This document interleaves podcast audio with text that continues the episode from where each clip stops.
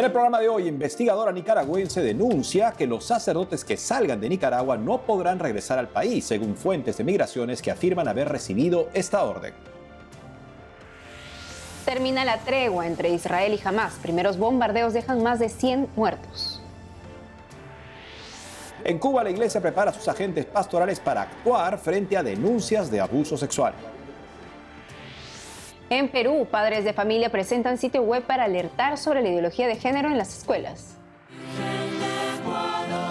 Desde México, Canto Católico estrena himno a la Virgen de Guadalupe por los 500 años de las apariciones. Hola Natalie, cerrando la semana. Así es, Eddie, es un gusto estar contigo y con nuestros televidentes desde nuestros estudios en Lima, Perú. Gracias por acompañarnos en EWTN Noticias. Soy Eddie Rodríguez Moreno. Un gusto estar con ustedes. Yo soy Natalie Paredes. Empezamos las noticias con una denuncia de la investigadora nicaragüense Patricia Molina, que indica que fuentes de la Oficina de Migración en Nicaragua le confirman que tienen órdenes superiores de no dejar entrar al país a sacerdotes que salgan de Nicaragua. La abogada y autora del informe Nicaragua, una iglesia perseguida, también dice que algunos sacerdotes fueron alertados por estas autoridades para que no salgan de Nicaragua. Hay que decir que el arzobispo de Managua asiste en Guatemala a una reunión del Secretariado Episcopal de América Central. Junto a otros cuatro sacerdotes, el cardenal Leopoldo Brenes tendría que regresar hoy a Nicaragua. Ahora escuchemos un pasaje de la reciente audiencia del Subcomité de Salud Global de la Cámara de Representantes de Estados Unidos exigiendo la liberación de Monseñor Rolando Álvarez, sentenciado a 26 años de prisión en forma injusta. Me permiten darles un abrazo, no preciso ni decir. Hoy hacemos un llamamiento al presidente Daniel Ortega para que deje en libertad al obispo católico encarcelado Álvarez. Libérenlo de la prisión. Debido a la gran preocupación por el bienestar y la salud del obispo Álvarez, permítale venir a los Estados Unidos, al Vaticano o a algún otro lugar o que pueda quedarse en Nicaragua, donde pueda servir de nuevo al pueblo, predicar las buenas nuevas del Evangelio y cuidar de los más débiles y vulnerables. La vida y el ministerio del obispo Álvarez han sido un ejemplo inspirador de compasión, bondad, integridad y servicio desinteresado. En su humildad nos habla de una gratitud duradera y, cito, de una serenidad en nuestros corazones que solo puede venir de Dios, de la paz que sobrepasa todo entendimiento. Él nos anima a estar convencidos de que todo sucede para nuestro bien porque Dios nos ama y porque nosotros le amamos. Predica el amor y el perdón que Cristo enseñó a sus discípulos para que no albergaran resentimiento y perdonaran siempre transmite esperanza y humildad al pueblo de Nicaragua y a los pueblos del mundo. El obispo Álvarez es un hombre inocente que está soportando un sufrimiento indecible. Hoy hacemos un llamamiento al presidente Daniel Ortega para que lo libere de la cárcel y deje en libertad al obispo Álvarez. Varias fotos de Monseñor Orlando Álvarez en revisión médica fueron publicadas este jueves por el Ministerio de Gobernación de Nicaragua. Según informaron, es parte de los protocolos de atención médica y exámenes de laboratorio al obispo de Matagalpa en el penal de máxima seguridad conocida como el Chipote. Los reportes publicados muestran resultados de hemoglobina, glóbulos rojos, colesterol, entre otros. Médicos privados consultados por 100% Noticias coincidieron en que los valores difundidos no concuerdan con la apariencia del pelado en reciente video pálido, demacrado y bajo de peso. Los médicos dicen que Monseñor Álvarez debería recibir una evaluación médica de parte de la Cruz Roja Internacional y de un profesional designado por la Comisión Interamericana de Derechos Humanos. Me permiten darles un abrazo, no preciso ni decir. Ahora nos vamos a Tierra Santa para contarles que el ejército israelí reanudó las operaciones de combate contra Hamas, acusando al grupo extremista de violar el acuerdo de tregua al disparar contra Israel. El anuncio se produjo momentos después del cese al fuego de siete días para liberar a los rehenes y escarcelar a palestinos. Los primeros bombardeos, según el Ministerio de Sanidad de Gaza, controlado por Hamas, mataron ya a 109 personas. Horas antes del fin de la tregua, israelíes y palestinos realizaron el último canje de rehenes y prisioneros, ocho mujeres israelíes por 30 mujeres y menores palestinos. Hasta ahora un total de 110 quedaron libres del cautiverio de Hamas, mientras que Israel ha escarcelado a 240 presos palestinos. Israel cree que todavía hay 137 rehenes. Veamos ahora un informe sobre el testimonio de algunos rehenes liberados por Hamas. Con lágrimas en los ojos, así corrió a los brazos de su padre la niña irlandesa israelí Emily Hunt, tras ser liberada el sábado último por Hamas, luego de 50 días de cautiverio. La familia creía que la niña había muerto En entrevista a CNN, su padre Thomas Hunt dijo que se alegraba de que su hija estuviera muerta antes que en manos de los terroristas. Un error de identidad hizo que se creyera que Emily había fallecido en el ataque de Hamas el 7 de octubre. La madrastra de la pequeña sí murió. Tras su liberación, su padre contó que lo más perturbador es que ella no hable, sino susurre. El día del rapto, Emily visitaba a su amiga Ila Rotem, de 13 años. Los terroristas secuestraron a las niñas y a la madre de Ila, Raya Rotem, de 54 años. Ila, liberada junto con Emily, fue recibida por su tío. Su madre aún sigue cautiva. Ila contó que todo este tiempo estuvo junto a su madre Raya. Dijo que ella le cortó el cabello. Lágrimas, besos y abrazos. Sharon Avigdori, terapeuta especializada en niños autistas, es recibida por su esposo e hijo, junto a su hija Noam, de 12 años. También fueron rehenes de Hamas. Sharon y Noam pasaban un fin de semana de visita a un familiar. En el ataque del 7 de octubre, los militantes de Hamas ingresaron a la casa y capturaron a toda la familia. Varios fueron asesinados, entre ellos el hermano de Sharon. El esposo, Shen Avigdori, fue uno de los líderes de la lucha de las familias de los secuestrados. El filipino Jimmy Pacheco dijo que en su cautiverio rezó mucho, confió en Dios, que podía aguantar y que todo pasaría.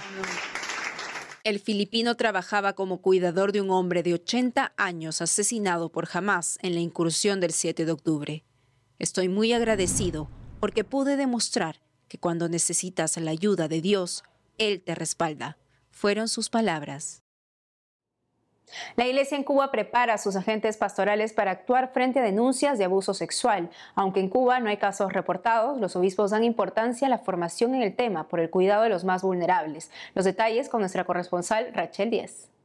A raíz de la solicitud de la Santa Sede a las conferencias episcopales de presentar las líneas de prevención y actuación ante los supuestos de denuncia por abuso sexual, la Conferencia de Obispos Católicos de Cuba ha creado una comisión para formar a sus agentes pastorales. Aunque en Cuba hasta el momento no se ha reportado ningún caso, las preparaciones llegan a todo el país e incluyen un protocolo de prevención y una guía de conducta para los espacios eclesiales. El Papa Francisco eh, ha sido enfático en que el abuso sexual también trae aparejado un abuso de conciencia o de poder. Y en las líneas guías de la Conferencia Episcopal Cubana, pues se ha abarcado de una manera integradora, una manera muy amplia, esta prevención, la prevención que establece la línea guía a partir de líneas generales, se concreta en el llamado código de conducta, que son un conjunto de reglas que hay que establecer en todos los espacios de la Iglesia Católica Cubana bien sea una parroquia, bien sea una convivencia, bien sea en el trabajo de adolescentes, de jóvenes, de catequesis, también en estos lugares asistenciales donde hay adultos vulnerables, en situaciones de vulnerabilidad o que presentan una discapacidad. Bien, porque por lo que estamos buscando son lo que se conoce como espacios eclesiales seguros. La metodología de espacio seguro no es nueva para algunas congregaciones. Tal es el caso de la Compañía de Jesús, quien viene incluyéndola en sus obras desde hace algunas décadas. Esta, por ejemplo, es una sala infantil perteneciente al Centro Loyola Reina de La Habana Vieja. Existe desde 2016 y fue construida con un sistema de vidrieras que permiten observar desde el exterior todas las actividades que se realizan con los niños. La Compañía de Jesús en Cuba viene tratando el tema del cuidado y protección de menores y, personas vulnerables desde hace aproximadamente dos décadas. Fue como se estableció, se establecieron los, primeros protocolos y orientaciones de, procedimiento. Para todas las regiones de, la provincia del Caribe tenemos básicamente dos, eh, dos eh, materiales normativos. Una son pues orientaciones eh, que están, tienen como fin el, proceder para los jesuitas, o sea, cómo deben comportarse los jesuitas allí en las obras donde trabaja. Y al mismo tiempo también tenemos un código de conducta, o sea, que implica tanto a los jesuitas como a todo el personal que eh, colabora en, en nuestras obras. En Cuba es muy difícil reconvertir locales para transformarlos en espacios seguros. Los materiales de construcción son muy caros y difíciles de conseguir para una iglesia imposibilitada de generar ingresos propios. No obstante, la formación para la prevención se pretende más allá de las estructuras físicas, en búsqueda de una ética del cuidado y de la relación. También se ha formado un equipo multidisciplinario para el asesoramiento de los obispos en estos temas. Son sacerdotes, religiosas y laicos, o sea, los tres estados de la vida cristiana, que además se especializan en psicología, en derecho, en espiritualidad, en, pedagogía, o sea, que son, eh, en algún caso tenemos incluso un médico forense, o sea, son personas que van a asesorar en a los obispos en estos temas, pero además son las personas que conforman los, los canales de escucha los documentos y las líneas de acción para responder ante un presunto delito incluyen el abuso sexual, así como el abuso de conciencia y de poder.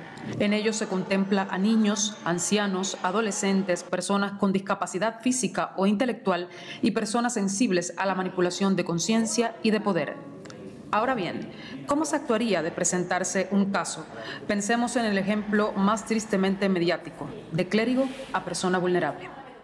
¿Es creíble lo que nos están diciendo? Sí, pues inmediatamente ya se dicta también pues, un decreto por el obispo y empieza todo lo que es la fase de recoger la prueba. Una vez que se ha recogido toda la prueba pertinente, pues se da por concluida la investigación y en este caso se remiten las actuaciones con el voto del obispo al dicasterio para la doctrina de la fe. Siempre se le advierte desde el momento de la denuncia a la persona interesada, que la está haciendo, que tiene el derecho a promover esta misma cuestión en la vía penal, es decir, ante las autoridades nacionales. La Iglesia en Cuba abre sus canales de escucha centrada en la prevención y informar a agentes pastorales que puedan actuar si apareciese algún caso. Igualmente tienen previstos servicios de acompañamiento para posibles víctimas y sus familiares en caso de que lo soliciten. En La Habana, Cuba, Rachel Díez, EWTN Noticias. Al volver desde México, Canto Católico estrena video de su himno a la Virgen de Guadalupe por los 500 años de las apariciones. Además, hoy es la fiesta de San Carlos de Foucault, eremita y místico francés que dejó todo por seguir a Cristo. Regresamos con más noticias con Enfoque Católico.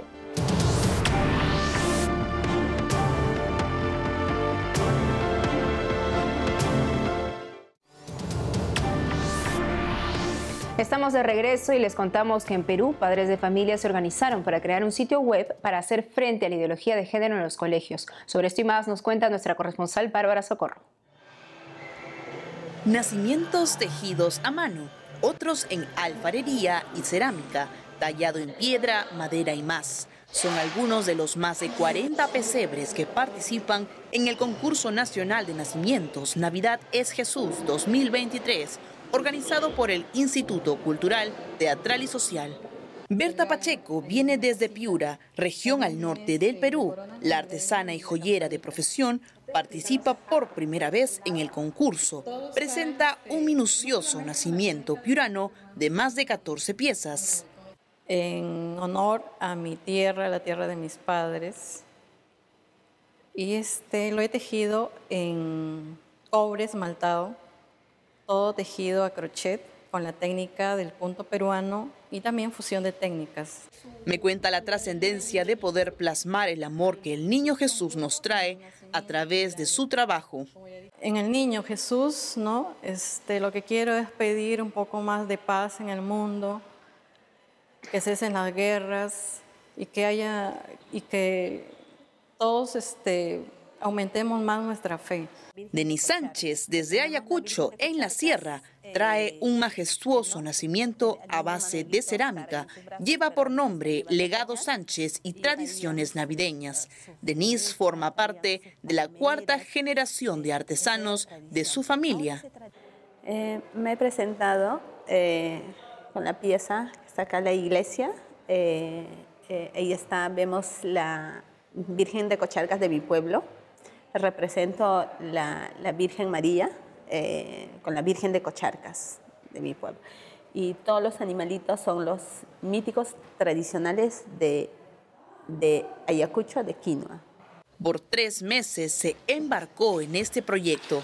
Y tenía que así recordar a mi papá que nosotros somos bastante eh, católicos, que somos devotos de la Virgen de Cocharcas entonces, eh, por eso que me he enfocado, eh, como todos sabemos que eh, los ayacuchanos somos muy católicos. y especialmente de quinoa, que somos, hacemos más eh, imaginerías, más piezas que tienen que ver con eh, religión. La exhibición concurso en la Casa O'Higgins es una oportunidad para prepararnos para la Navidad. Me parece fabulosa, extraordinaria y la verdad que las manos, el arte del, pueblo peruano en expresión de, nuestro Señor Jesucristo es, es fabulosa. Bueno, es maravilloso el arte de, las personas, como plasman cada cosita, su mínimo detalle, es maravilloso. Se siente muy bonito. El concurso nacional de nacimientos Navidad es Jesús se encuentra en su decimonovena edición. En el 2024 cumplirá 20 años de realizarse de manera ininterrumpida y de reflejar el nacimiento del Hijo de Dios en 46 nacimientos provenientes de todas las regiones del Perú. Al cierre de este informe, el nacimiento Legado Sánchez y Tradiciones Navideñas quedó entre los cinco finalistas del certamen. La exhibición va hasta enero del 2024. Por otro lado, este jueves fue lanzada la plataforma Padres Peruanos. El sitio web promueve el derecho de los padres a ser los primeros educadores de sus hijos. Daniel Armas, coordinador de la plataforma Padres Peruanos, explica que es una iniciativa para instruir y poner en alerta a los padres de familia sobre la ideología de género, una corriente que niega la existencia del sexo biológico, tipo de pensamiento que los gobiernos intentan transmitir en las escuelas. Van a tener charlas informativas, ya, charlas formativas y también nosotros a través de nuestras redes sociales y también de los grupos y las comunidades de WhatsApp que tenemos, ¿no? entrelazados a nivel nacional, vamos a dar la información y vamos a, estar pendientes de lo que va a pasar. Entonces, el padre, ¿qué va a tener? Va a tener siempre en este espacio eh, la información digerida como para poder estar alerta y estar al tanto de lo que va pasando con la educación de sus hijos. Para ser parte de esa plataforma, visitar la página www.padresperuanos.p. En Lima, Bárbara Socorro, EWTN Noticias. Cada primero de diciembre, la Iglesia Católica celebra a San Carlos de Foucault, eremita y místico francés que dejó todo para seguir a Cristo. Desde Costa Rica, el padre Juan José Paniagua, sacerdote sodalite, nos cuenta más del santo. Veamos.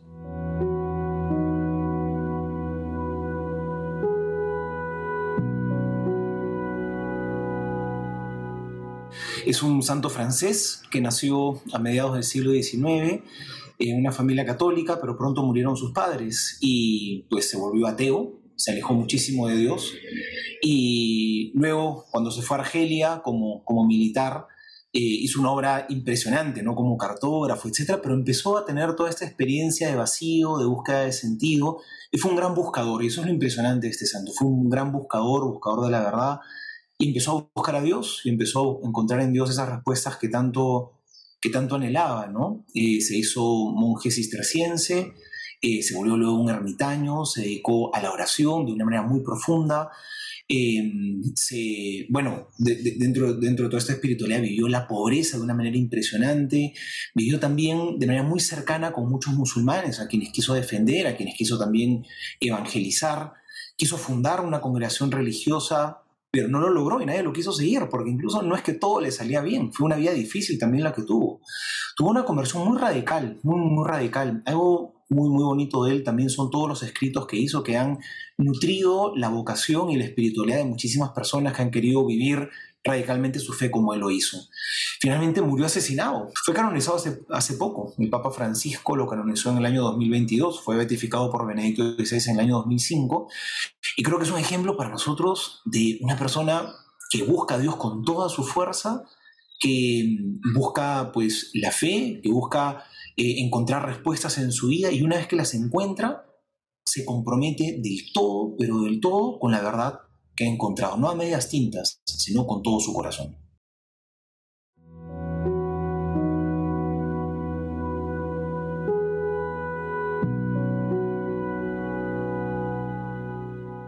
Este domingo 3 de diciembre inicia la novena para celebrar los 500 años de las apariciones de la Virgen de Guadalupe. Ese mismo día, la Fundación Canto Católico presenta en redes sociales el video del himno que compuso este año en honor a la Emperatriz de América. Hoy nuestra corresponsal en México, Ana Paula Morales, nos da los detalles de la producción en torno al himno a la Virgen de Guadalupe de Canto Católico. Veamos. En el atrio de la Basílica de Guadalupe, con la moretita del Tepeyac al fondo, está todo listo para la grabación del himno de la Virgen de Guadalupe por los 500 años de las apariciones. La cena es de octubre de este año. En el atrio los músicos de canto católico solistas Mercedes Flores y José Miguel Correa, sopranos María Elena Marianchini y Sara Vial, contraalto Katia Segovia y María Trinidad Vial, tenores Ignacio Yodra y José Miguel Correa, bajos Freddy Suazo y Antonio Errázuriz. Mm, fue un canto con el que muchísima gente pudiera eh, mm, acercarse y conocer eh, la relevancia de, esta aparición, con todo el mensaje que ella quiso eh, darle, ¿cierto?, a, los, a los indígenas, a los pueblos indígenas existentes a la llegada de los españoles, y con todo lo que eso implica también para nosotros hoy día, porque sigue siendo muy, muy importante y muy actual el mensaje que nos trae la Santísima Virgen. Según José Miguel Correa, fue importante grabar en la Basílica de Guadalupe por su relevancia para la fe en América, un lugar pensado para albergar la imagen que dejó la Santísima Virgen hace medio siglo. Más que la selección de un lugar en particular, eh, buscamos siempre con, con los videos, con nuestras producciones, transmitir un mensaje y claro, coincide en que cuando buscamos lugares santos, iglesias, eh, procesiones, eh, imágenes, buscamos también siempre eh, articularlo con, con la belleza. Con el aporte de la gente de la mayoría de devotos de la Guadalupana en el mundo, se financió la producción. En octubre desde Chile, los músicos de canto católico llegaron a la Ciudad de México para realizar el videoclip del himno a la Virgen de Guadalupe.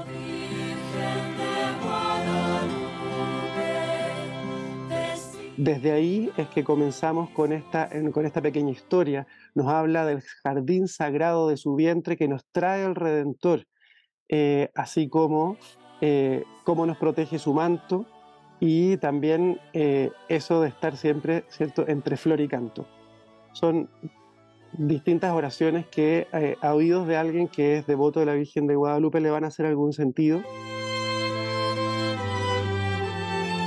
Asesoró la realización Monseñor Eduardo Chávez, director del Instituto Superior de Estudios Guadalupanos y postulador de la causa de canonización de San Juan Diego, el vidente de la Virgen. Juan Pablo Rojas compuso música y letra. Los arreglos fueron de Juan Guillermo Negrete, ambos de la Fundación Canto Católico. Destacan la flauta dulce, guitarra, violines, violas, chelos y un órgano.